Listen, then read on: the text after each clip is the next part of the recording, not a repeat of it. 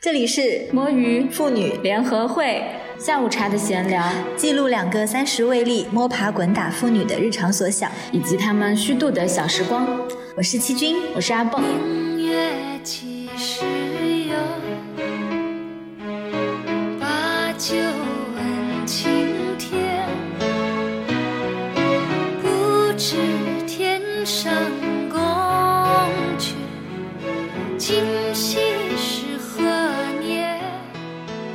们今天要摸的鱼是，苏轼十讲，对，就是一本书。因为也没有读过别的跟苏轼有关的书，所以其实没有一个比较嘛。但这本书我自己读下来的感受就是非常的好读，就是很适读啊！这本书，你觉得不好读是你知道吗？你一开始跟我讲这本书很好读，我就带着这种期待去读的。呀结果我的天呐，每每读几句，你只读到了几篇我第一讲吧，困就是你只读到了第一讲吧？你是应该连第二讲都没有看吧？嗯，我已经忘了，因为我第二讲我没有放东西，就是没有贴东西，对吧？？我读到第二讲的时候，开始觉得渐入佳境，后来我就是做。就我们这一期节目的大纲的时候，又回头翻了一下第一讲，发现第一讲就也也是写的很好，而且而且它其实那个结构是非常好的。待会儿我们会就是可以聊一下它的那个书目，就它结构很好，哎，这本书真的很好。说一下作者，对了对了，我这波呢就是想说，我再听你安利一下，然后我再继续看一下能不能把它读下去。嗯，我可以先说一下那个作者，作者他是复旦大学中文系的教授朱刚。嗯，然后他主要就是研究宋代的文学，他的老师是王水照，王水照呢也是研究苏轼的，就等于他们师徒两个人是我们现在国内最顶级的，就是研究苏轼的一对师徒。然后其实这本书里面也有很多引用到，就是王水照先生写的关于苏轼的这个书籍。你之前在微博上知道那个呃求仁得仁吗？就是就是复旦有一个，你知道那个在电梯里面被割喉的那件事情，永贞，你说前段时间吗？对，就是今年吧。嗯，你知道这个事件吗？知道。后来复旦有一个教授就在微博发了一篇文章去，呃缅怀这个去世的这个人，然后他的那个文章用了“求仁得仁”这个标题，好像是他这个人就被网爆了。这个人就是朱刚，就是苏轼十讲的作者。这个教授他因为。嗯，在微博上对一个事件进行了一个进行了一个自己的发声之后，然后被网暴这样一个花边新闻。最近那个南京的疫情不是很严重嘛？昨天就是我之前大学，然后我就跟论文的那个老师，就是一直有加微信，那老师他就转发了就是南大的那个传媒学院的那个杜俊飞的公众号写的一篇南京疫情相关的内容，他转发到朋友圈，然后自己又配了一整段的，就是他自己的感受的话。嗯，因为他之前去广州大学，就是，所以他有经历广州之前的那一波的疫情，然后他正好可能暑假又回到了南京，所以他又经历了南京这一波的疫情。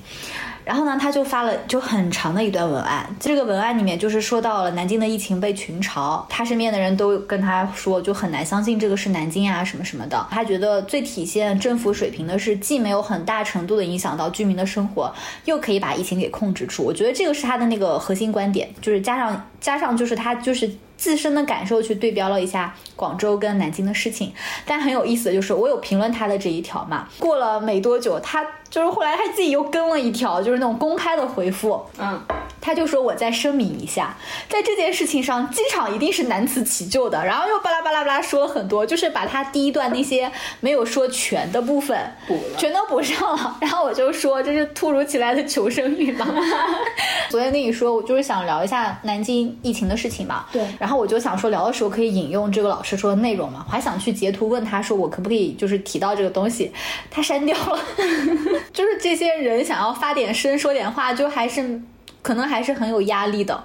是的，现在的那个舆论环境是，就算你在那个朋友圈讲一讲，对其实也是有压力的。我没有想到，就是他的朋友圈都会给他造成这样子的压力。就是我觉得学者应该都还是比较比较能够去共情别人、理解他人，就是理解包容度更强一些的。所以我没有想到他还追评了一段，结果又删掉了。就是其实我们的舆论环境真的非常可怕，但是后面我们讲到苏轼这个人就会有，还是圆过来了，是吧？硬并联，就是苏轼就是一个特别敢讲，以及就是一个非常能够控制舆论的人，他很厉害他。能控制舆论啊！嗯，倒也不能控制舆论吧，就是。就是他跟舆论的这个关系非常有意思，嗯就只能这么说。就前面就是先扯一下，然后我们再回来聊这个聊这个热吗苏轼。还好因为我这个开二十八度，哦，你现在有在开着呀？那确实是没有感觉到开空调，因为刚刚我太冷了，我就把它调高了。是比较舒适的一个温度的感觉。哎，你对苏轼有什么印象吗？就你觉得他是个，比如说外貌啊之类的，外貌啊，或者说只是小时跟他表，妹的故事，嗯，那是假的。然后所以让我觉得他应该是一个风趣的人。嗯，确实很风趣。哎，你的人生当中有没有人非常喜欢苏轼啊？就你认识的，有没有非常喜欢的那一种？没有到特别让我印象深印象刻深刻的地步。我高中的历史老师是爱苏轼的，他那个时候跟我们讲苏轼，就是如果他要嫁人，他一定要嫁给苏轼。但他其实那个时候已经有孩子了，就是苏轼是他的一个。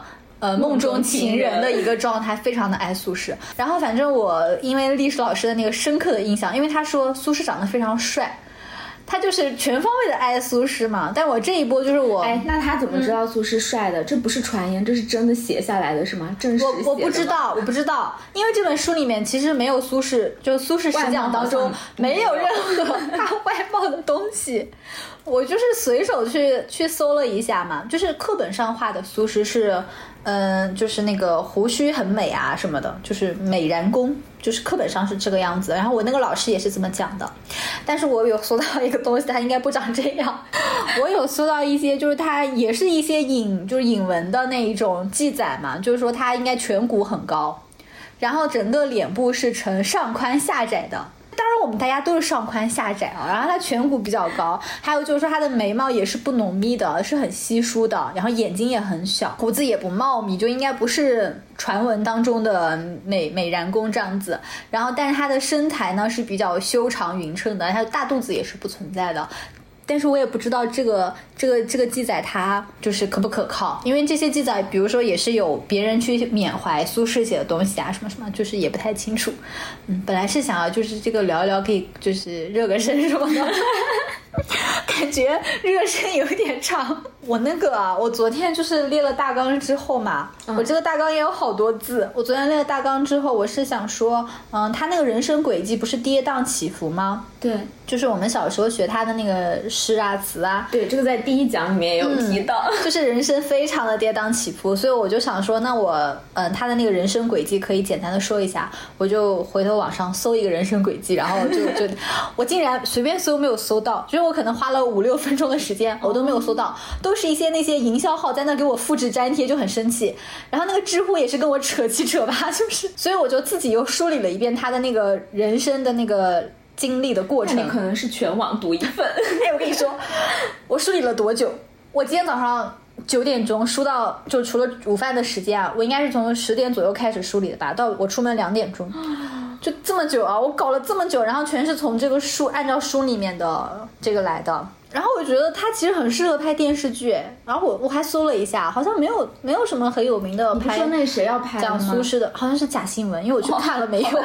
我在那个短视频刷到说胡歌跟赵丽颖要拍嘛，然后我就想说赵丽颖是演他的老婆还是演后来陪着他的那个人就不确定，我就很兴奋的去豆瓣去搜两个演员的那个排片表。两个人基本上的片子都排到了二零三零年左右，但是没有出现就是讲苏东坡啊什么的没有，嗯，所以我估计那个可能又是营销号那种东西。营销号真的是太讨厌了，我现在真的是没有判断网络信息的能力。我欲乘风归去，唯恐琼楼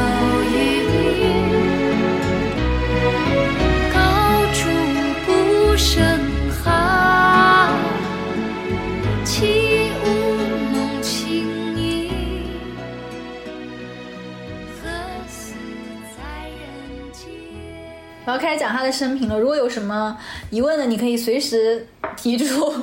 就一开始呢，感觉像在上网课。好，我们先从那个宋仁 宋仁宗说起。宋仁宗呢，他他人生的最后一个年号是嘉佑。嘉佑元年的这个时候呢，苏洵就是三苏，就是苏轼跟苏辙的爸爸。嗯，苏洵呢就带着两个儿子去参加了科举。其实苏洵他当时是要离开四川嘛，就他们是四川人。然后苏洵呢，他是很想要离开四川的，因为他觉得他就有自己的一套理论吧，嗯，就他觉得比如四川是盆地嘛，觉得可能就是比信息比较闭塞呀，觉得视野不够开阔，反正他就是想要去外面安家了，所以他把两个儿子就给带出来了。但是呢，最后呢，他去世的时候的儿子把他 送回了老家，但是两个儿子确实都在外面安了家，一个安在了河南，一个安在了江南。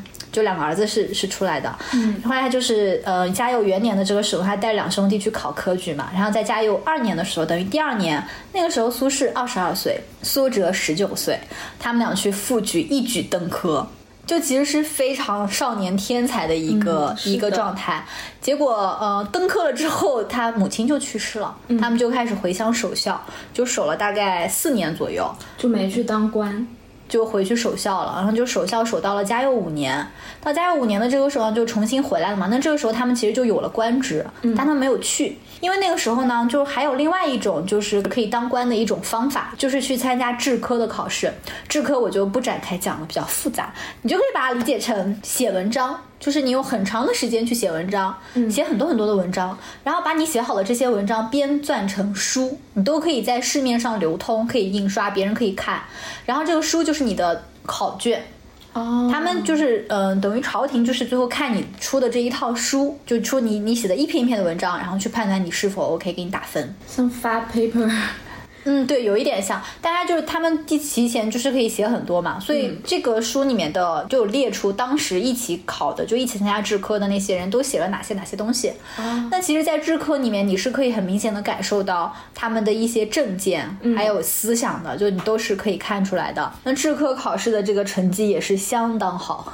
哎，我有个疑问，他这个资格考试他是写啥都行吗？还是基本上，嗯，他有一些方向，他们两兄弟选择的是直言这个方向，所以他的全名叫做贤良方正能直言己见科，就考的是的这个科。那些字，就是我都认识的字，但是 不知道什么意思然后就会嗯，他会有一些就解释吧，在后面。我觉得就是在读这种书的时候嘛，因为我们都是属于业余爱好在读嘛，就是遇到这种就可以放过它，就是跳过去就好。就是我之前反正上学的时候就有老师讲过，就是你读那些开的非常晦涩的书单嘛，等于就学术的书籍，其实很容易有这样的问题嘛。对那个老师给的建议就是，你不管你先读一遍下来，就是你看不懂的地方你就翻过去，你就很快的先你先把第一遍读完，然后你再来看第二遍。然后第一遍读完里面，比如说因为某一些点你不清楚，但是他告诉你了，那某一本书有解释这个东西的，你可以再去读一下那本书，就就等于是这样子。然后最后把你的那个知识体系给建立起来，你就可以最终你一定可以读懂这本书。好的，嗯明白了。然后这个时候他们就是直言那个剑科嘛，其实在这个直言剑科的时候，他跟王安石的那个矛盾就已经有点出现了。那时候王安石也参加了吗？还是王王安石那个时候已经是官了，而且就是已经很厉害的官了、啊。嗯但那个时候呢，就是像欧阳修啊、司马光这些人也也都比较厉害的，所以等于其实一开始呢，苏轼他是跟欧阳修这条线比较近的。那欧阳修就是后来那个新旧党争，他是旧党一派的。王安石对于欧阳修呢，他就是个年轻人嘛。王安石也是一个天才级的人物。啊、就是也很优秀。这个时候他们那个证件就有一些不合，已经能看出来了。我小时候有一个那个，就是让我有点疑惑的地方是，我觉得哎，王安石他写的写的文章很好啊，写的很好，但是怎么这样一个写的文章好的人，他还还要去害苏轼？就是在小的时候就会有这种疑惑。你就应该读这本书。下面我会跟你说到，好的，其实他们俩蛮好的。对对，其实王安石也蛮好的，然后等我后面说到哦。后来呢，就是到了，因为考的就是也不错嘛，然后就是也有任官，但因为在任官就是在考这个直言进科的时候，其实他们跟王安石就有了一些矛盾，所以那个时候王安石是有话语权的嘛，所以这一波下来呢，他们兄弟两个其实没有拿到非常好的职位，哦，就就没有呃成绩还不错，就没有拿到哎，成绩怎么说呢？王安石确实好像也有给他穿一些小鞋，然后不是很好吧？那也不叫穿小鞋吧，就他因为他发自真心的不认可。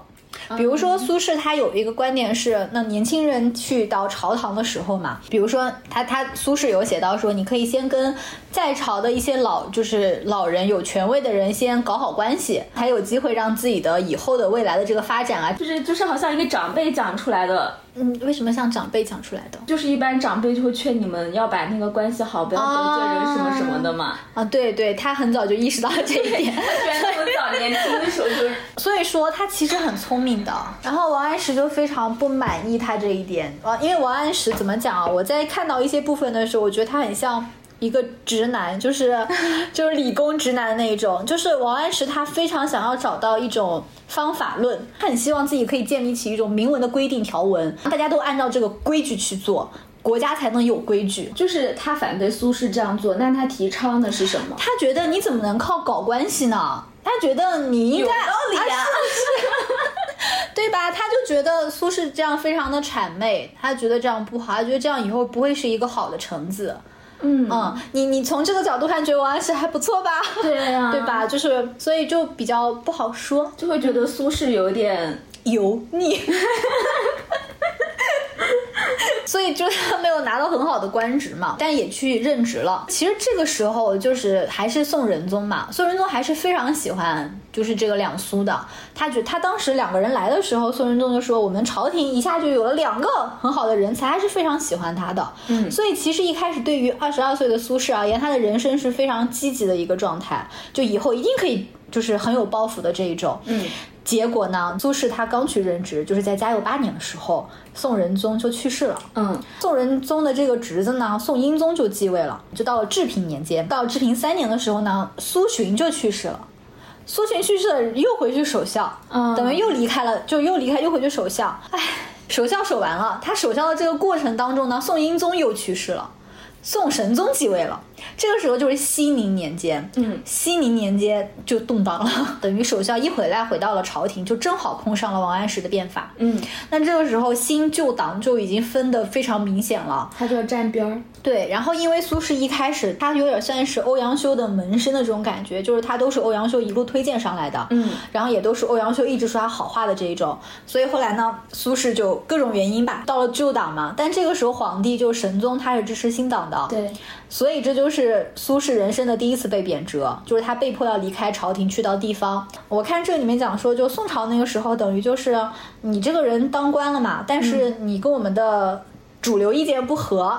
哦，而且宋朝他们对士大夫是有保护的，就是不管你怎么样，不可能给你判死刑，哦，所以有很多放臣的概念，就是把你流放到远方。嗯，作为一个放臣，你只要离我的核心地区远一点，你干扰不到我，那就可以。所以有各种这种贬谪的事情。在熙宁四年的时候，苏轼就人生的第一次被，相当于是被贬，就离开朝廷去了杭州。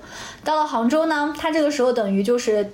嗯，到了江南地区嘛，应该是他第一次到江南地区吧，然后还路过了镇江金山寺啊什么，就那时候都算是怎么说网红景点。然后呢，那时候的网红景点是吗？就肯定有名吧，他还都要去玩一玩。他很这个人真的不错，我跟你说，他去过很多地方嘛，嗯就是陆游、徐霞客，我觉得差不多就是他了。就他人生的那个轨迹，在中国地图上就是咚咚咚咚咚，就是大概是右边，呃就是我们那个鸡的右边跟下边这一坨，我感觉他都玩过了。嗯，他最开始不是去凤翔吗？就是第一个拿到那个不太好的那个官职，反正也去任职了嘛。就是他的那个仕宦生涯的第一站在凤翔，因为是在陕西嘛，所以他那个时候他刚到凤翔的时候就觉得凤翔比不上他的那个家乡，他家乡在四川眉山嘛，其实也是比比较。好看的地方就是风景的地方，有他刚山有水对他就看不上凤翔，相当于是，但他到了杭州就觉得杭州的好湖山是家乡没有的，他其实跟杭州的感情也很深。后面会提到，哎，不过这个人就是他到哪儿跟哪儿感情都深。本来想在杭州安家的吧，还盖了房子，对，你知道为什么没有安成吗？因为他又被贬了呀，好像。还有一个原因，钱不够，很心酸吧？这是第一次贬谪去了杭州嘛，然后到西宁九哦，他是在西宁九年，就是第一次被贬的这个时候写出了《水调歌头》。明月几时有，把酒问青天啊！想念他弟弟的时候写的，他和他弟弟的感情也是非常好。到了熙宁十年的这个时候呢，他就去。呃，徐州这个地方当知州，等于就是当市长吧，差不多这个概念，当知州。然后他在这个地方上呢，就执行新党的这个政策嘛，因为他不在那个核心，只能执行就是中央的这个政策嘛，所以他执行的就非常不爽，他就开始写诗宣泄自己的这种不爽。就是你你知道那个文字狱的事情，乌台诗案就是这个等于发起的，因为他那个时候写了很多这种书，然后舆论又很会，就是大家又非常喜欢他写的诗。所以他等于就是太出头了，太出头了，这个就引起了就是新党的注意嘛，就关注到他了，就就是我们要弄他，就要弄他。刚好这个时候呢，王安石第一次罢相，就是王干嘛罢相，就他不当宰相了。王安石就是走了，就不当宰相了。那这个时候呢，宋神宗就把这个年号又改成了元丰年间。这个时候的宋神宗就是我自己来主持政局。嗯，所以呢，那这个时候苏轼之前其实等于是骂王安石的新法的，那这个时候是皇帝自己来主持政局了，他就变成了骂皇帝了，那，问题就比较严重。所以在这个元丰二年的时候，他就被抓了。这个时候呢，他其实是要去湖州任知州的，嗯，就刚到湖州可能没有多久吧，然后就被就被抓到了御史台，就开始审这个案子。这个案子从七月份把他抓进去，然后到十二月才结束，审了半年，半年 他都是在牢狱当中度过的。这个就是历史上非常著名的乌台诗案。嗯，乌台诗案的这个结果呢，就是最终就是死刑是不会判的嘛，而且其实最终是判了他无罪的，就是最终是否定了，嗯、他就是没有去认可他骂皇帝的这件事情。但但是好像其他很多人都被牵连了，是吧？对，就是苏轼，嗯，苏轼身边嗯坑了不少人，然后呢，后来他就是这一波结束之后，他就被贬到了那个黄州去。他在二月份的时候就到了黄州，其实他在黄州的这个时候就已经有了一种我要在这好好过的这种想法了。黄州，就到了湖北黄州的这个地方，写了那个《赤壁赋》，就是去赤壁玩的时候写的，已经有了我要在这好好过的这种想法，所以他就在这造那个他的什么血塘，就是他其实过得非常的清贫，嗯，很穷，没有钱，但是他就把那些，就他就打造的非常好。他是在这边开始叫苏东坡的，就给自己搞了个东坡的这个名号。嗯，说东坡其实是他住的那个地方的一个在什么山还是水的什么东边的一个坡，是东坡。然后他又自己造了一个雪堂，就是相当于他书房的这一种。嗯嗯，就像杜甫草堂，对，苏轼差不多学堂，对对对，差不多这一种。这些现在就都是景点，现在还有没有不知道了。但是陆游去的时候还有。呃，所以陆游后面去他的雪堂玩儿，陆游去黄州，主要就是去缅怀苏轼的。哦然后那个时候呢，都还是保存完好的，然后里面已经建起了苏轼的像啊什么的。所以古人也会去打卡这种。我们不就是古人延续下来的吗？我们他们做什么，我们做什么，只不过我们，嗯，他在黄州，因为就其实我觉得也是找到了一种他能过得比较嗯、呃舒适的一个心态吧，就他自己已经调整好了他的那个那个心态，就决定在这好好过下去的。嗯，包括到了元丰七年，结果就是到了元丰七年的这个时候，他就是被招回去了。这个时候其实是相当于是他人生当中的一个轨迹的转折点。那到了这个时候，这个时候是神宗的晚年。他在晚年的时候是有表达出友友好的，就是对苏轼有表达表达出这个友好，就跟他说，那你就到那个汝州去任职。其实这个相当于就是皇帝不贬你了，把你从贬谪变成了赋闲。嗯，就是已经是一种算是在缓和的一个一个状态了。那这个时候他就要从黄州离开嘛。他离开的时候呢，也不觉得是永别。他离开的时候，就是还有交代江南的他这些父老乡亲，就是把他打鱼时候的蓑衣要经常拿出来晒一晒。他还要去打鱼哦。他觉得他最，所以他住在那边的时候，真的是自己种菜。自己自己收割什么的，就是非常就是自给自足的那种生活，就真的还是挺穷的。他最穷的时候是要靠苏浙给他那个接济的，嗯，没什么钱，他不是当官，居然还那么穷。就是你要看俸禄的多少嘛。嗯嗯，而且他是被就是等于是被贬谪过来的，不可能让他过太好的。其实苏轼这个人他是很会交朋友的。他其实每次被贬到一个地方的时候，一开始住的挺好的，大家跟他也挺好的，但是中央不能让他过得太好，所以也会施加一些压力过来，就是他其实也不能过得太好。嗯，但他后来就是被贬到非常远的地方的时候，比较好的就在于，因为其实你没有核心的成员愿意去那么远的地方，就不太不太能压压榨得到他。嗯其实他那个时候就被召回到那个汝州，就是靠近中央一点的地方嘛，往往中间走了。但这个时候他其实就是心理上他是没有想要马上就就怎么怎么样的，因为他自己也觉得说我可能也就是这样子了，不会想到说宋神宗死的那么早。他想说可能也也就这样，所以他其实慢悠悠的去的汝州，他这一路上就是到处玩，走了一年的时间。啊，走了 走了一年，然后他就是去了江西、湖北、安徽、江苏、山东、河南、河南 六个省，就是一路上他就是跟亲友啊、宴饮啊、游玩啊，然后这一路之间就是有他去云州看他弟弟，嗯。去庐山访禅，就是写庐山嘛，只缘身在。此山此山中那个，然后又去江宁府，江宁府就是那个时候的南京，嗯。去江宁府会见了王安石，他最终才回到了开封，就是他这一就是这一年就在路上玩儿。他很豁达哎，这个 他的性格。对我们最后可以聊一下他的这个人生态度，就是 嗯哦，而且他在这一个路上啊，就是从黄州开始往中间走的这一个路上嘛，他就在想要找个地方安家，那他想在江南安家嘛，所以他其实是在这一个路上的时候。他就在宜兴，就是常州的宜兴，他就已经买了房子了，嗯他就已经买好了置办了自己的田地了，好像还要跟朋友借借钱什么的，反正他就给自己搞了搞了一个家了。然后这个时候，但这个时候他就给皇帝呈表奏嘛，他就还还还在继续走，他继续走这个路上到了扬州，然后在扬州就给皇帝想写一份奏折，就说啊我能不能不去汝州了呀？我就在常州待着就好了，就问皇帝可不可以这样子。但是扬州的这个政府呢就不愿意帮他上奏。就扬州的官府觉得这样不合适，就没有上奏，所以他就继续不太合适啊。但是其实，其实皇帝这个时候把他弄回来的态度就是让他赋闲嘛，就其实也不会给他什么正事做了，只是说我不现在不是贬你了。态度上有一个缓和，但是苏轼也知道也不会给我干什么正事，他就想说要在常州住下。他当时肯定也是觉得一定能行，所以才提前就把房子给买好了。然后结果扬州不给他写嘛，他就继续又又北上了。结果他又到了今天那个就我们现在江苏西盱眙的这个地方。所以他是先玩了一圈，然后才开始准备北上。啊，他当然是有在往这个方向走的，一路上就就是走得慢。比如说，你可以一条线就过去，我先到这儿，然后到这儿，到这儿，就就这样慢慢走。顺便玩一玩的这种状态。后来呢，他就是盱眙这个地方，他就又写，然后这个时候是专门让人就就报到中央去的，就说我现在全家都得了病，又走不了了，能不能我就在常州待着了，就还买房那个地方待着了。然后这个奏折上去之后，其实很快就批复了，嗯，只是因为路上的消息传达不及时，所以他后来又走了很多冤枉路。但其实皇帝是 OK 的，嗯嗯，但是呢，结果到了元丰八年的时候，呃，宋神宗就去世了。嗯，宋神宗宋神宗去世之后，他的儿儿子宋哲宗就继位了。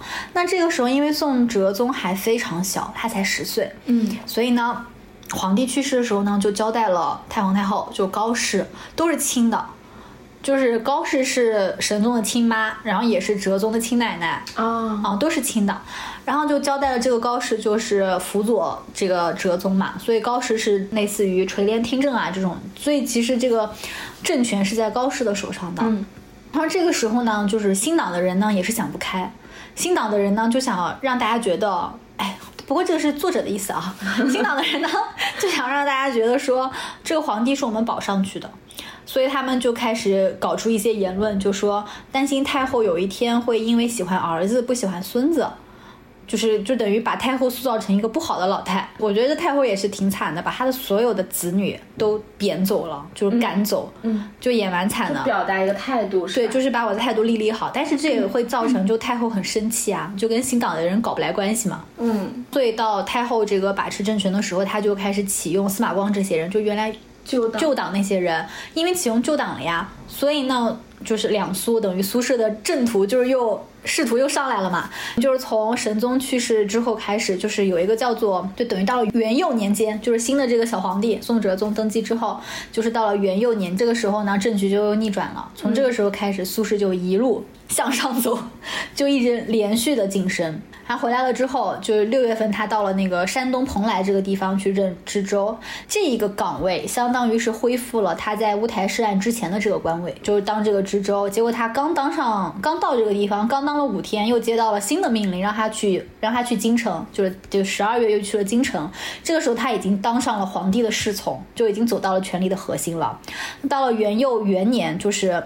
新的这个年号三月份的时候，他也没有经过任何的考试，就直接当到了就是一个非常重要的就机要的官员，就是撰写那种政府的命令文告啊什么，就到这种机要的位置。然后到了九月份的时候，他就直接成为了翰林学学士。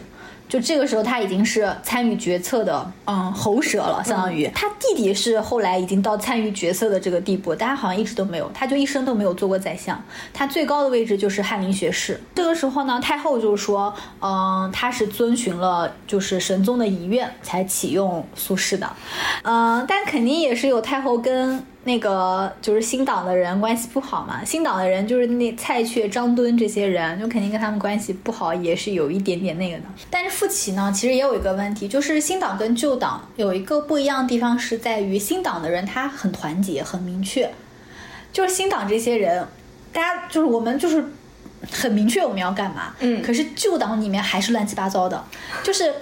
旧党只是说我们今天有了新党这个共同的敌人，我们大家都是旧党。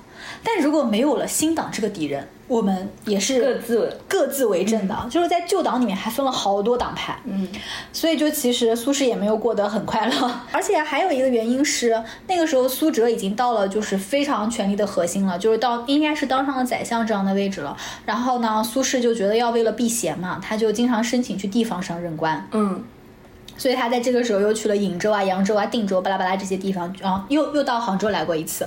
就是第二次的时候，就是在元佑四年，在杭州又当了一次知州。嗯所以他其实人生来过两次杭州，但两次的心态可能不太一样吧。这个差不多就是他第二次又回朝了嘛，然后感觉一切就是大家可以好好过日子了吧？就但是呢，元佑八年九月份的时候，这个时候苏轼在定州，那个皇太后就太皇太后死了。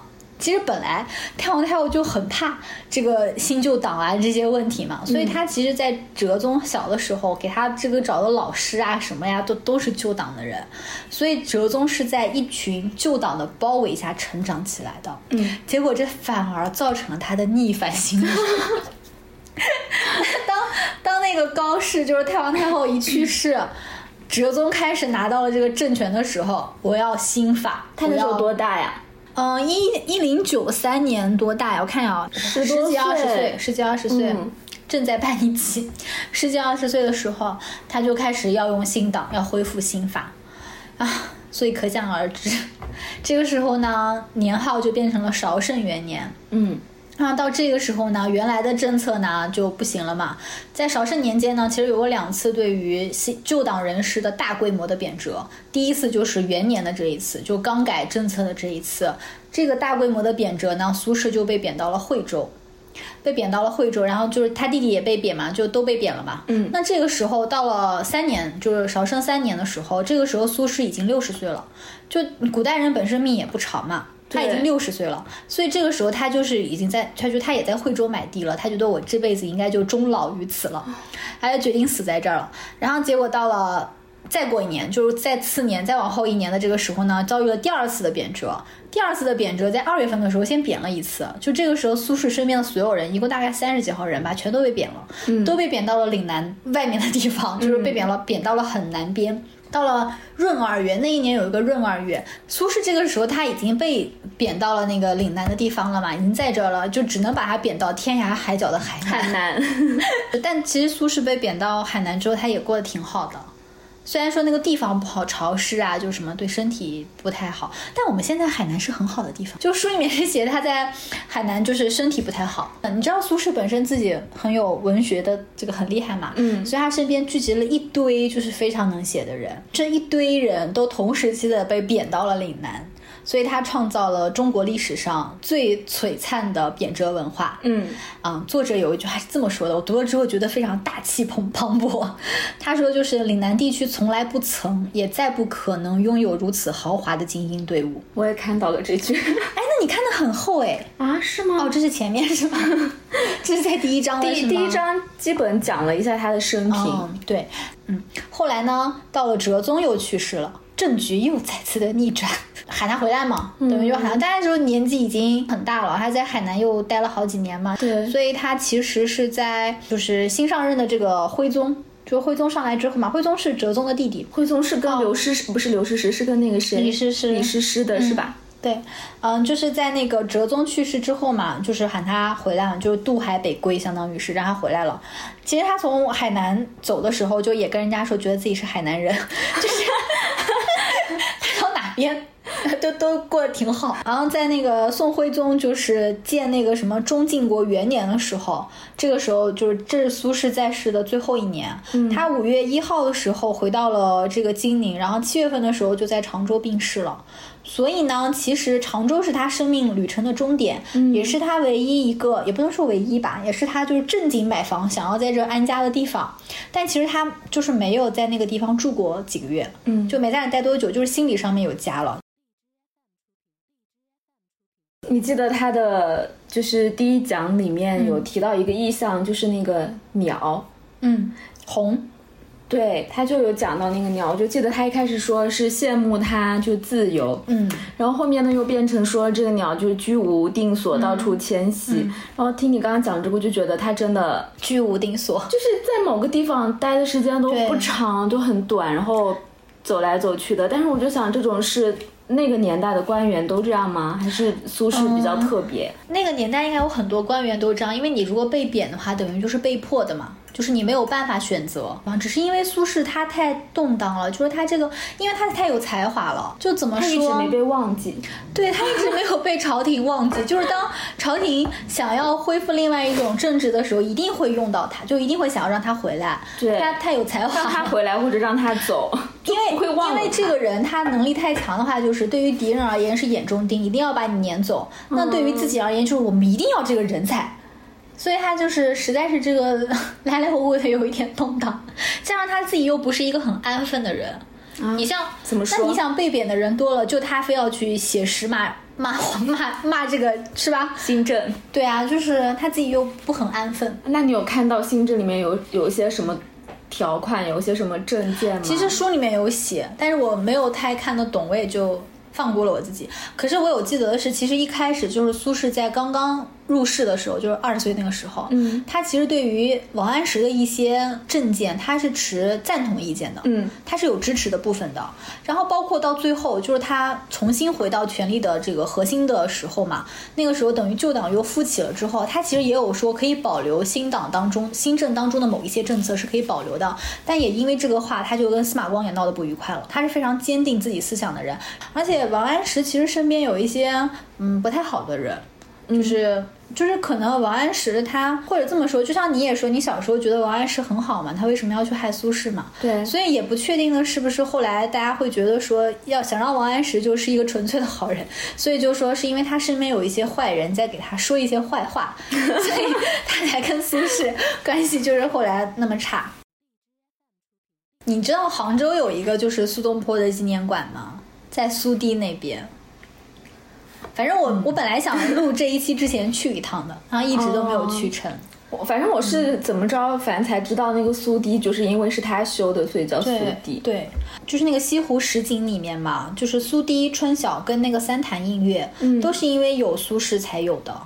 就是他当时在这边执政的时候弄的，这两个东西其实是因为一件事情来的，就是那个时候他第一次来西湖的时候，西湖上面就有漂很多，就是有把那个湖面压缩面积压缩起来。后来他第二次又来到杭州，就是西湖面积又更小了。然后他就说：“那那不能再这样下去了。”他说：“再这样下去的话，西湖这个美景有一天会没有的。”嗯所以他就说一定要治理那个西湖里面的那个东西，他就治理治理治理，然后就把你等于是把里面的那个东西淤泥什么的就就堆到一起嘛，正好堆到一起之后就顺势修成了苏堤。哦，然后呢，那个三潭音乐就是那个三个小潭潭，最早也是说，因为他想说淤就是东西给它清开了嘛，那还要保护它上面不再不再有嘛。然后那个时候说是那些渔民什么的，就是种那个菱角。嗯种菱角的人，他们会首先要先处理一下湖面，然后才能才能种这个菱角，所以他就把这些地方承包给这些人，你们就在这些地方种。然后那个三潭是用来划定那个片区的，就是一开始那个东那个小石墩是用来划定就是他们种植的片区的，后来就有了那个苏堤跟三潭印月。哦，这样下次去的时候就感觉不一样。他有诗里面其实直接写到说自忆本行人，就觉得我自己觉得我自己就是杭州人的呀。但其实他眉山也是他一个很很好的故乡嘛。嗯，那眉山也是他的家乡，那他不能说杭州也是我的家乡嘛？加上他又是信佛，他又是参禅信佛嘛，所以他就在杭州醒悟了自己的前世是杭州的僧人。他真的是有点绝。对吧他就说他前我前世是杭州的，所以他就说那不影响，我就也是杭州人，就就就引入了这个概念。为了圆自己的话，什么话都敢编。然后他还有一个那个侍妾叫朝云。我觉得赵云这个名字好好听哦。嗯，这个赵云原本是杭州的一个歌妓，然后也是、就是苏轼的一生当中就是最晚离开的一位，就是陪伴他最晚离开的一个一个人。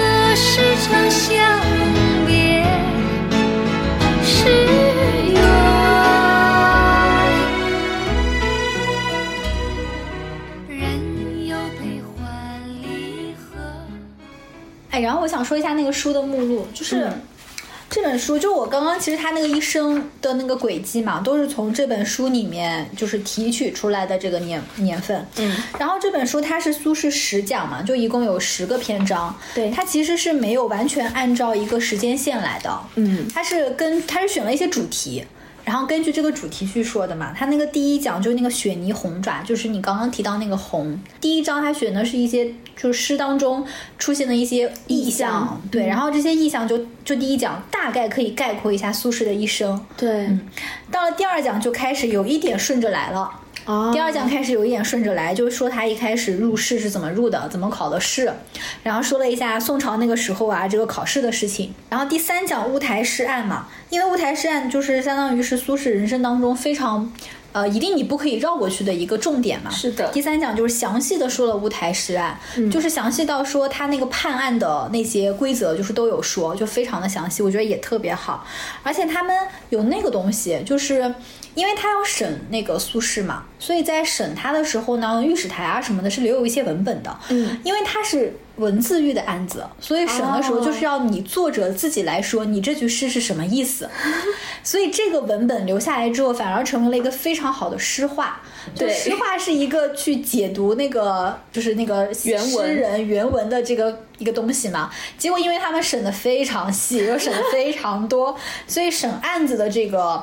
就是审判的这个本书对审判的这个文稿就特别火，在当时，在当时就很火，就有很多流传的版本。我当时读到这边的时候，有一种就是这个历史事件啊，就是在后人看来有了不一样的那个，我觉得苏轼算在当时的一个网红哎，对对，是吧？你看他觉得的。出了什么，然后大家都去读，都喜对，欢。是的，是的，他就是他。如果有大，他如果有微博，他就是微博大号，对而且还就是那种不怕事的那种，敢于挑战权威，一定会收获一众粉丝。嗯，包括他那个乌台诗案的那个判案嘛，有一个就是其实审判他的那个人是新党的人，可是这个人最终给出了一个非常公正的判决。哦，嗯，所以我在读到这个的时候也有一丝丝的感动。然后这个新党他们确实还蛮遵守规矩的呀。就是就是有一些有一些那个个别小人吧。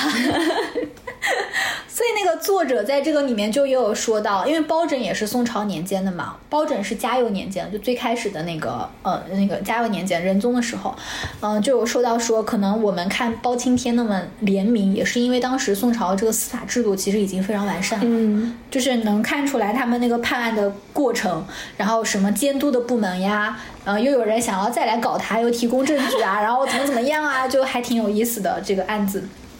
第四讲就是写他那个三勇赤壁，其实我都不太记得这一讲的内容了，但是我记得的是他在这边是非常有那个，已经开始有了一些那个佛道的感觉。他在第一讲里面也提到了他的一个很好的僧人朋友，哦他一生。把对方比作什么？月，对我就想月亮。天哪，两个男的，然后我跟你说，他跟很多男的关系都很好，就是而且把把男的比作月亮，他的一生当中跟很多僧人的关系都很好。他是被载入那个怎么说啊？那个东西专业说法我忘了，但是相当于是佛家的一个族谱，他的名字是被载入那个族谱里面的，就是认他的。当然啦，就是佛家认他也是看重他的这个声望，肯定有这个原因在里面的，这样也可以让他他们自己的这个庙啊、寺庙啊什么的有好的发展嘛，肯定有这个原因在里面。我觉得他他好复杂呀，他这个人。嗯，是的，就是呃，他的复杂是一方面，他是被贬的，但是呢，那个佛教这些又借助他，就他被贬，但他又是一个有名声的人，嗯，他的那些文章会在社会上都广泛的，嗯就是传播。然后僧人呢，又把他载入那个什么什么，就你刚刚讲的，嗯，不过也是因为他确实就是领悟力可能也比较好。毕竟他都能醒悟自己前世是杭州的僧人。第五讲就是他那个啊，第五讲庐山那个访禅这边，就是我刚刚说他从那个黄州要回来嘛，嗯从黄州回来路上就一路玩一路玩，然后就玩了这些地方嘛。玩了那个庐山的时候呢，这边就是这一章是重点讲他跟佛家的事情的，他的诗里面的这个佛话，然后又重点讲了一下这个僧人在当时的那个政治的环境当中的一些这个关系啊什么。再往下第六讲就是王苏关系，就是他跟那个王安石的一个关系，从各个时期去讲了。我跟你说，就是我在看到那个。他跟那个王安石，就是第第六讲这边，他跟那个王安石的关系嘛，他不是有那个后来去那个江宁府还拜见了那个王安石嘛？对，他们俩那个对话，我的天，哎呀，怎么了？我翻一下这本书，我跟你说，不要太有爱哦，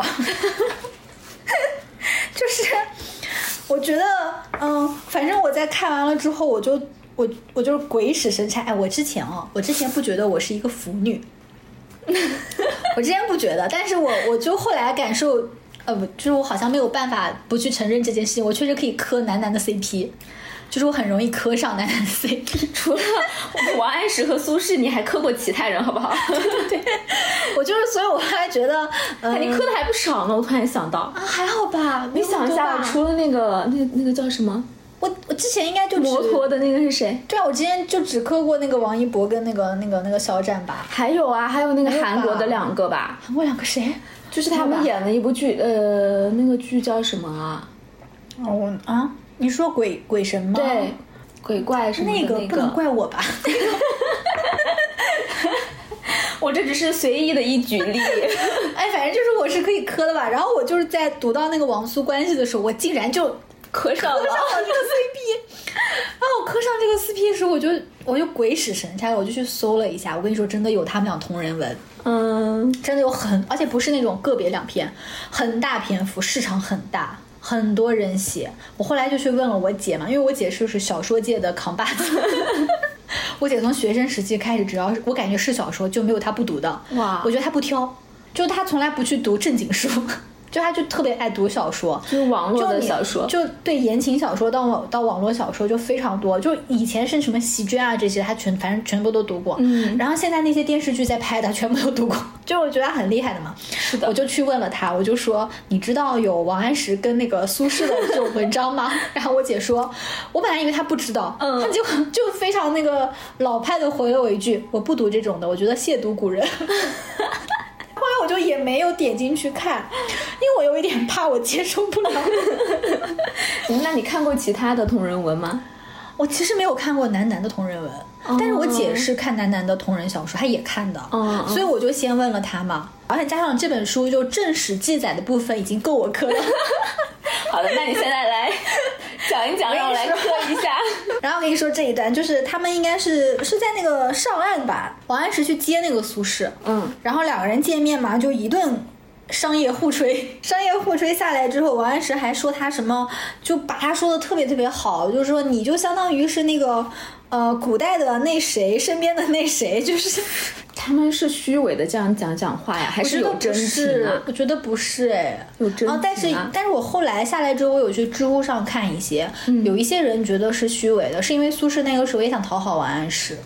因为苏轼那个时候是刚要回去嘛，他想说，那里面还有一些新党的人，先把关系打打好，加上他那个时候苏轼又要带新的人进去，所以想让王安石交代一下下面的人。哎，苏轼他自己不是说那个年轻人一进去要对对对，搞关系对吗？对对，就是跟他说的那个是吻合的，对吧？对，我跟你说，苏轼可会搞关系了。我觉得也是，他跟他人的关系都搞他到哪那么好。边都过得非常好，因为他到哪边都是有一群朋友。哦嗯，他可以把敌人变成朋友，就是在他晚年的时候，那些曾经他的政敌，最后都成他的朋友，还帮他说话，那牛逼！我跟你说，真的很厉害，是情商绝对了。他这个人好丰富，真的好丰富。对，很有意思。啊反正就是等于就是王安石对他一顿猛夸吧，嗯，然后结果苏轼就回了一句：“你怎么不早说这个话呢？”就有一点打情骂俏的感觉呀而且。人间真实，就是说我当时在朝廷的时候，你怎么不说？现在说有什么用？大概就是这种。那他还是没有虚伪啊，他还是就是对呀、怼出这种话了。而且我其实，在看到就是说他怎么去处理跟敌人的这个关系的时候，就是把敌人变成朋友，我觉得也是很真性情的，哦啊、还是非常真性情的。所以他是又能展现自己的性情，然后又能够搞好关系。你你知道那个人吗？谁呀、你知道李诞吗？恰不恰当？嗯，就是他又在这个市场上如鱼得水，然后你大家又觉得他非常真心。当代苏轼难以难以想象。你找到了吗？他俩他们俩后来又在一起玩了好几天，然后还在景点里面对诗啊什么的。嗯，就是感觉突然就变成那个敌对方就成了惺惺相惜，然后彼此心意相通的那一种关系。为什么后来就有也有人说，其实苏轼是为了打点嘛？他在走了之后，他又让秦观去跟那个王安石接触什么的，所以就有人说他其实还是政治的那个手段嗯对政治的手段。其实好像他跟王安石后来，呃，在江宁会见的这件事情是非常被大家喜闻乐道的。嗯嗯，然后呢，包括就是我们现在看的一些古代人，就也喜欢编他们俩之间的小故事，就也喜欢编。然后甚至有古人就把他们编成了说，王安石一开始那样对苏轼，其实就是想要敲打敲打他，就大家。去了，就相当于现在的有的去做个秀，然后然后哎他虽然他也不是做秀你知道你知道那个 EXO 就是 EXO，就是张艺兴他们那群人一开始回国的时候，对。就一开始都说他们关系不好啊什么的，对。结果后来就是比如说其中的某两个人在微博互动了，粉丝就炸了，嗯，就这种感觉。而且你想，哦他们两个公关策略。就他们俩都是少年天才，人中龙凤，都非常棒的两个人。结果因为政见不合，嗯，所以就一直这样子。然后突然有一天，他们俩会会合了，还相谈甚欢，然后彼此看重。他们那个时候有一些诗里面写的啊，甚至有啊，还有一段是苏轼的诗里面就是有写说。我要搬到你家旁边来住，诗里面有这样写。然后他诗里面还有一句话是“从公已觉十年迟”，就他在这个时候跟王安石重重新接触的时候，是说觉得王安石啊什么都说的很对，我我当初十年前我就该跟你混，就有这种的。在我这边感觉越来越复杂了，这个人，我已经没办法想象他到底是一个什么样的人了。我觉得，我觉得可能啊，我们从就是最嗯怎么说最理想化的角度去看，他就是一个非常有自己想法，且不会因为外界的影响而不去表达自自己这种想法的人。就是他在这个时间段，他真的就这么觉得，那他真的就这么说。哦他在那个时间段，他真的就那么觉得，他真的就那么说。所以就是他刚刚就我觉得真的觉得王安石很棒，所以他就那样说了。他还跟王安石对诗嘛，我忘记是谁挑战谁了，结果对方给他挑战回来了，应该是苏轼挑战王安石，结果王安石接住了这个挑战吧。嗯，我不知道是古代的呃男性友人之间都这样，还是苏轼比较特别一点。我觉得他写了很多这种对男性友人的热爱之情。是有是有，我我之前读的时候，就是我还在思考苏轼有儿子吗？人家有不止一个呢。嗯，对，妻妾成群倒也没有，倒也没有。但反正这本书里面确实不太出现他跟妾的关系，嗯，就好像他生命当中女人不是很重要。就存在的那个存在感比较低，就不像有一些人，女人的存在感是很强的，嗯比如陆游，哦这样子啊。陆游跟唐婉呀，但是苏轼好像就还好，他生命当中有很多重点的男人。对呀、对，你看我刚刚说了王安石嘛，我再来跟你说说他跟他兄弟，他跟苏辙吗他跟苏辙的感情就也是，就是好到让我很感动。我在看的时候有很多那个两人之间的感情，我真的就鼻子都酸了，就是很感动。呀，什么呀？你讲讲。比如在本书 三百四十七页的地方，真的吗？对呀、啊，三百四十七页，我有那个标感觉像老师说翻到三百四十七。三百四十七页的这个地方，嗯，我念一下这一段吧。嗯，就是我觉得这一段啊，就是我们小时候不是都做那种诗文理解嘛，对就是要写理解这段话表达了作者什么样的思想感情。这一段话我觉得就是满分之作，可能超越满分啊，应该是超越满分的。人家毕竟是研究这个的教授。这个是什么时间段写的呢？这个就是苏轼才四十四岁，我但他觉得自己可能是差不多了。然后他跟他的兄弟苏辙有一个就是。呃，在雨夜当中睡在一张床上聊天的这样的一个约定，因为他们以前就这样，所以他们就约定以后老了我们也要就是在雨，就是外面下着雨，我们一起躺床上聊天，就要过这样子的生活。天哪就有一个这样子的约定。但这个是写这个的时候呢，就是苏轼觉得。应该是在乌台诗案的那个时候，又牵扯到各种嘛。这个时候他就觉得他不能履行自己跟弟弟的这个承诺了。我念一下啊，就是我我念的是这个，就是作者对于他的那个诗句的那个解析。嗯，从哪边开始念呢？你刚刚已经为这一段铺垫了基本五分钟。哎，哎，那我觉得苏轼是一个情感很细腻的人哎。这样一读要读很长一段。搞文学创作的当然很犀利啊、啊，不是很细腻啊。我从这里开始念吧，就是那个诗的那个次联嘛，嗯他就说到，就是以后。就是把他那个后事相托，家口相累，然后就写的很像一篇遗嘱了。然后就是说，通常有人生百年之说，但此时的苏轼才四十四岁，还不到一半。那么这个短暂的生命留下来什么呢？首先是所负的债务。要由苏辙去偿还，其次是无家可归的妻子儿女，更要拖累苏辙。以偿债为遗嘱的首要内容，仍带着荒诞的色彩。接着说，死者埋骨从此已矣，生者却还要承受长久的悲伤。独听夜雨，就是那个约定。这固然是一片凄苦，但我们应该关注的是情感没有被死亡所切断，它越过了死亡的界限而继续延伸。如此一来，万丈光芒便不能完全消灭这余暗的主体。在夜雨萧瑟的时候，这短暂的生命曾经定下的誓约将一次次再现，将冲破荒诞，叩击人性。最后，苏轼把我们带上了表达手足之爱的巅峰。就他的最后一句诗是“与君世世为兄弟，又结来生未了因”。就我们通常看男性的都是下辈子我再娶你，然后这个是下辈子我们还要做兄弟。嗯，朴实无华的语句直现了主体的情感力度，已足以穿越时空的浩劫。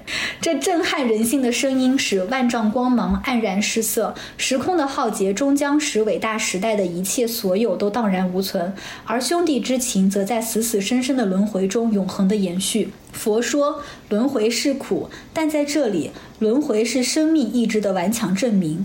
突破一时无比强势的压力，在粉身碎骨之余，将手足之爱带往了另一个时空。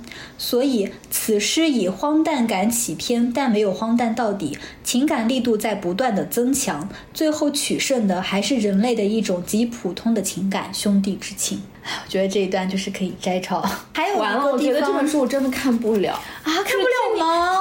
读完那一些之后，我我不觉得很感动吗？我觉得，我觉得我现在已经是一个被市场经济给世俗化了的人。啊什么？就是就是你开始讲到他还债，然后就想，天哪，这个人背了那么多债，然后要给他的兄弟去还，他的兄弟的对他的感情真的跟他想象中的是一样的吗？他的兄弟不会觉得很麻烦吗？那我来给你念一下他兄弟的回应。好的，让我这样世俗的人对，打打脸。打脸，在全书的最后一页嗯，是。因为这个书的最后一章节，哎，我们刚刚是在说书的章节哈，对，我们已经到了那个大概第六章讲王苏关系，然后就开始 查到了。啊，这个书的最后一讲是个体诗史，就是把苏轼一生的诗跟他一生的际遇串起来说的。嗯，就是他的诗怎样体现了他的一生，这个这个东西。最后一节讲是这个嘛。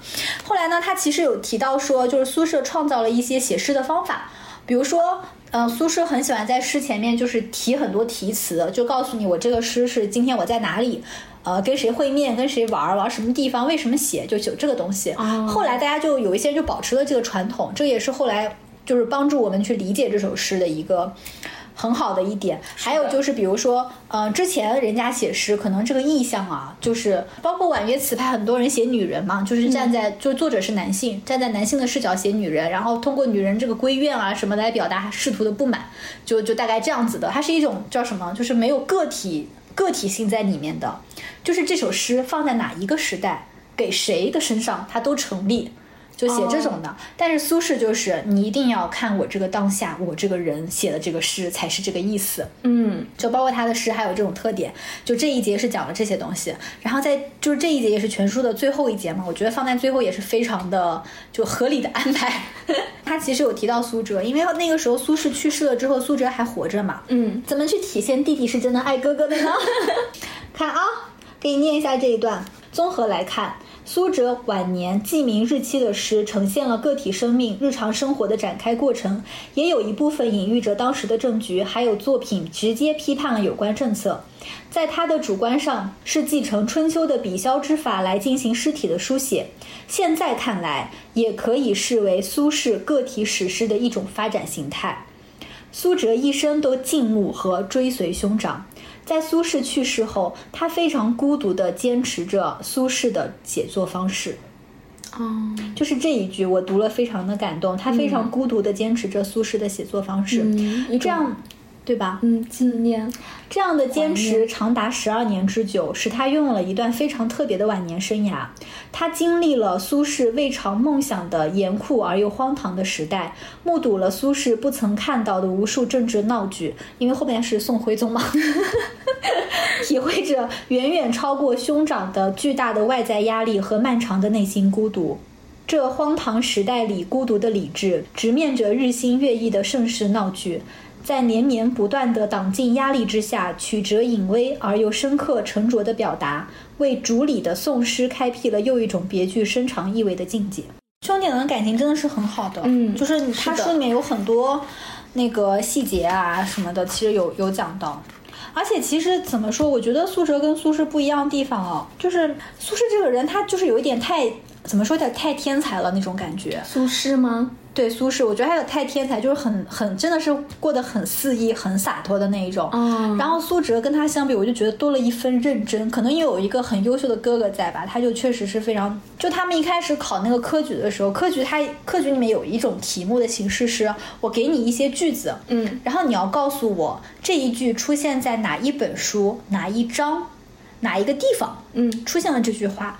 我觉得这种试题在我们看来是垃圾。垃圾吗？我觉得是我们不可能答上来的题，就是我因为我觉得你要你要记这句话在他那就相当于我要告诉你一句话，你要告诉我它在哪本书当的哪一然，当然，我们也不不去背那些书了啊。他们那个书也不厚，就是就那些什么四书五经啊，那些什么论啊，什么论啊，就其实一本确实也不长，但它是要全部都背下来的，然后要去记住哪一句在哪里的嘛。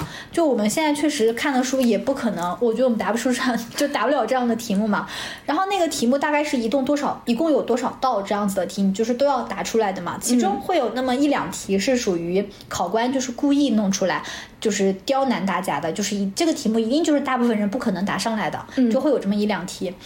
然后苏轼就是都答出来了，就是刁钻那一题他没有答出来，但他其实也大概答出来在哪了，只是可能就是章节错了这一种。但是苏辙是全对的，哦，就这个会让我觉得兄弟俩那个不一样的地方，以及他就说他一生都爱慕和追随兄长，我就觉得可能他哥哥这么厉害，他就更加的勤勉一些，苏轼他可能更自由，就是对就是我说更其实更洒脱一些。嗯我不知道哎，我感觉这种你要记哪些在哪本书哪句话这种题，就是就是我觉得苏轼能记得，可能真的因为他太聪明了。对但是苏辙可能是努力了，好可怜。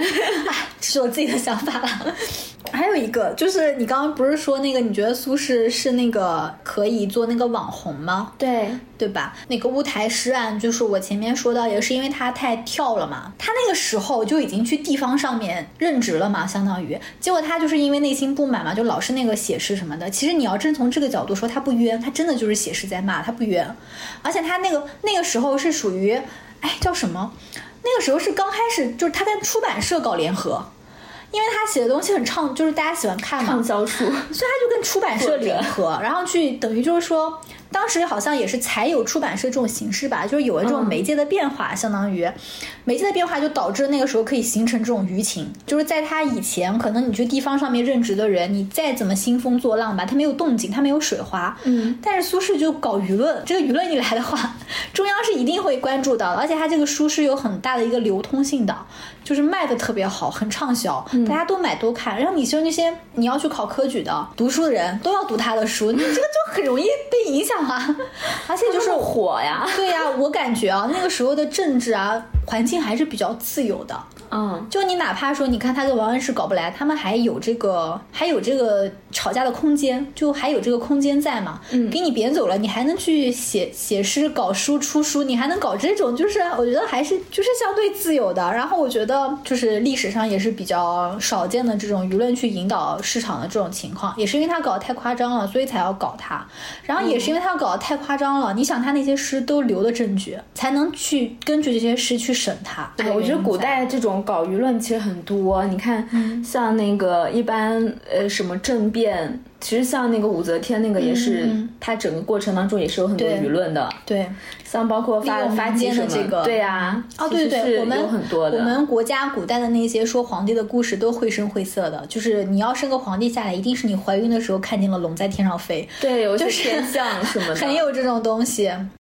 回到这本书的目录，我们回到第七讲，可以先说一下那个第九讲。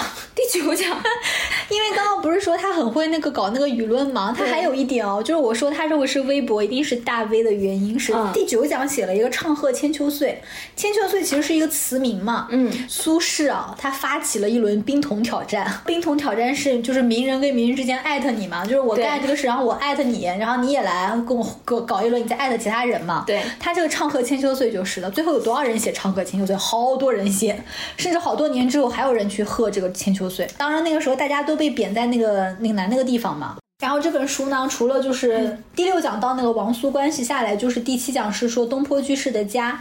其实家的这个概念，就是因为它很动荡嘛，对啊但是他在哪都过得很好。然后呢，就从他的各种的各个时期，在各个地方那个诗里面去写他自己心里面的对家的一种感受。比如说他一开始只认眉山为故乡，到后来来了杭州，哎，杭州也真是不错，杭州也是我的故乡。然后后来去了杭州，那杭州又搞得又过得又很好，我也是黄州人。结果去了海南，海南也是我的故乡。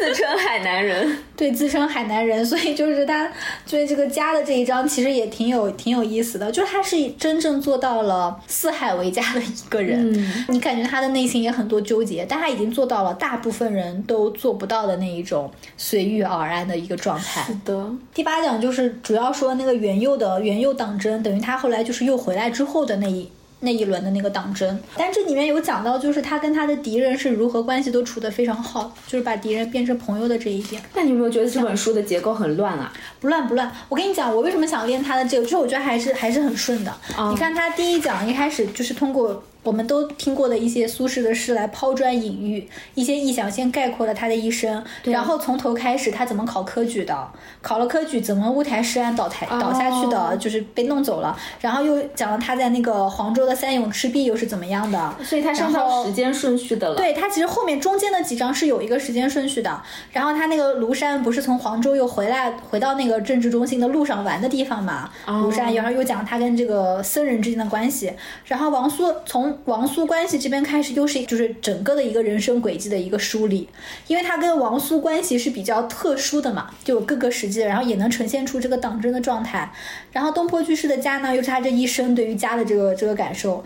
元佑党争呢，好，元佑党争有点争这一乱了章是有点奇怪，可能是又回到了时间线，接着下面的那个唱和千秋岁，最后是一个个体诗史。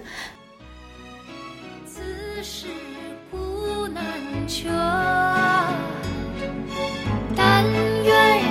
长久，千里共婵娟。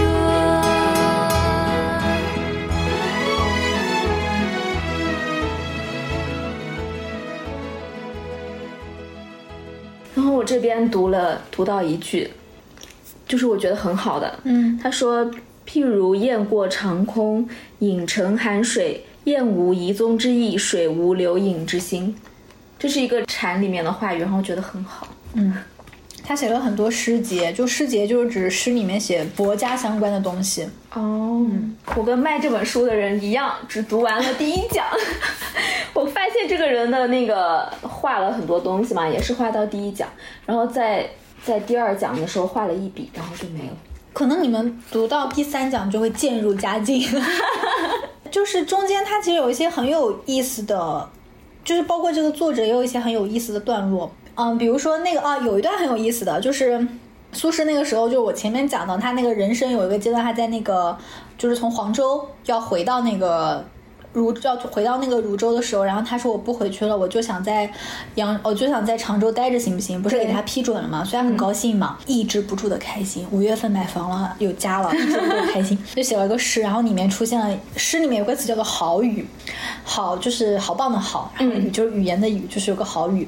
这个时候就又被那个新党的人抓住了那个小辫子，就说神宗去世，你说好语，就是说他因为跟神宗关系不好，觉得他就是恨那个神宗，竟然皇帝驾崩。疯了！你说这是好语，所以就又又想要搞他嘛。然后结果这个时候苏轼马上跳起来上奏，说我不是这个意思啊！你看这个时间线也对不上，神宗是三月份去世的，五月份才写，五月份我才写这个事情。我这个好语指的是说街坊之间就是都在夸赞新上任的小皇帝很聪明，然后所以我才这样写的。但其实，在包括苏浙晚年的一些诗里面，就你能知道他当时这个五月份很高兴，说的这个好语就是买房的事情定下来了。可是呢，如果他 他不能说我买房。我很开心。对，如果他这样说的话，就一定还是被搞啊。那你现在皇帝死了还没有多久，你也不能高兴啊。所以他就很聪明，他就说。我是因为新皇帝登基了，然后这些小朋友路边的小朋友都在说，就在夸这个新皇帝很好，所以我说这个事情是好语啊！天哪！然后作者就是说，很明显这就是在政治的这个环境下，难免要说一些鬼话，因为因为这个作者是分析了他一生的诗嘛，然后说他这个他他自己说的这个就这个他的这个想法跟整个诗都不通。所以就是说，一定就是说他为了那个政治说的鬼话，所以我觉得就是那个作者里面也也有一些这个说的挺有意思的，就真的可以看一看。哎，如果有那个时光机，还真的挺想去看看苏轼是什么样的人。我倒是想看看王安石，现在也看不到了。我我其实这些书对他的各种各种形象的描绘，其实就让你更想知道天南他到底是什么样的一个人。就是我虽然对这本书没有兴趣，但是你跟我讲完了之后，对苏轼有了一些兴趣。那你可以看看这本书啊，我觉得这本书已经 说的就是很很清很很清晰了。呃这个看下来就会觉得苏轼整个的这个人生哲学，就我觉得有几大能力很强，就是化敌为友的能力，还有绝处逢生的能力。就是你看他不管被贬到哪儿去，都最后最后都能让自己找到一个比较舒适的一个状态。而且他也很喜欢去玩嘛，比如说他他去那个山上看风景啊，他的朋友都觉得前面太危险了，不爬了。嗯，他就说那你们在这等我，我我自己上去看一看。他就还是要自己跑跑去看一看，就感觉大自然也给了他很多的那个启示。哎，你这个茶真的泡的很好喝。哎，他还有最后一句话，就他那个一生的好像是网友的总结，说他说他说他那个一生与宰相无缘。四处与西湖为伴，因为他几个去的那个地方，杭州、颍州、扬州、惠州都有西湖，嗯嗯，然后一生都没有当上宰相，跟宰相的关系也不好。他是不是其实对这个也没有那么的在意呀？我觉得，就是他对一开始肯定是在不在意去考什么科举啊，就是就是他没有那么执着，那个时候都摆在那了，他执着也没有用了。就是如果说是一个我以当宰相或是什么为目标的人，他肯定会曲解一些自己的表达，就是会曲意逢迎吧。但他没有，他不是说刚进学校跟人家搞好关系吗？已经很会了。但是他也没有哎。有啊，他一开始跟欧阳修关系很好啊。我觉得是站错了边儿是吧？对，我觉得他后来是有那个，就自己心理上有变化的。不过也是因为他爸就很讨厌王安石。苏洵是非常讨厌王安石，是很明确的。王安苏洵的那个直接写过一些文章，就是说王安石是奸臣这样子。他到了那个就是后期，就他人生的后期阶段，应该确实是的，就是对这个朝廷也不想干嘛了。比如说他回去就任的时候，他他弟弟跑得可快了，他弟弟瞬间就回去了，然后他就是慢慢慢慢走这样子。他到了后期肯定是有变化的。那我们今天就聊到这儿了。好的。拜拜，我来给你讲一下，你可以先录着。我告诉你啊，我看那个，我看什么会觉得很有趣。你看，嗯，我就念一句，这是可能下一期我们会讲的内容。好的，好的，预告一下。下期会讲那个关于材料的一些东西。这本书叫《迷人的材料》。嗯，你看啊我这边标记的第一个标记啊，这个要不到时候再讲吧。第一个，第一个到时候再讲，留着到时候再讲。然后我讲第二个，第二个它是写着，世界上第一把订书机是工匠亲手为法国国王路易十五打造的，每一根针上都刻着国王姓名的缩写，就是类似于这种。嗯，啊，是是挺有意思的。就是我只能看这种，然后我才这这个里面也也有啊，你那你应该去了解一下它变法变了哪些啊？对，或者我去看一下乌头诗案到底是怎么判的。对呀、乌台。啊，对，对啊，我觉得像那个乌台诗案怎么拍的，你肯定就喜欢看的呀，嗯，可能是的。对吧？嗯，哎，那这本书可以跳着看吗？可以啊，完全可以跳着看。你不是都觉得它编得乱吗？那当然可以跳着看。而且那个像那个贤良进卷里面，就是有说到他们这个考试的制度啊，那个时候的制度啊什么的，其实也很有意思啊。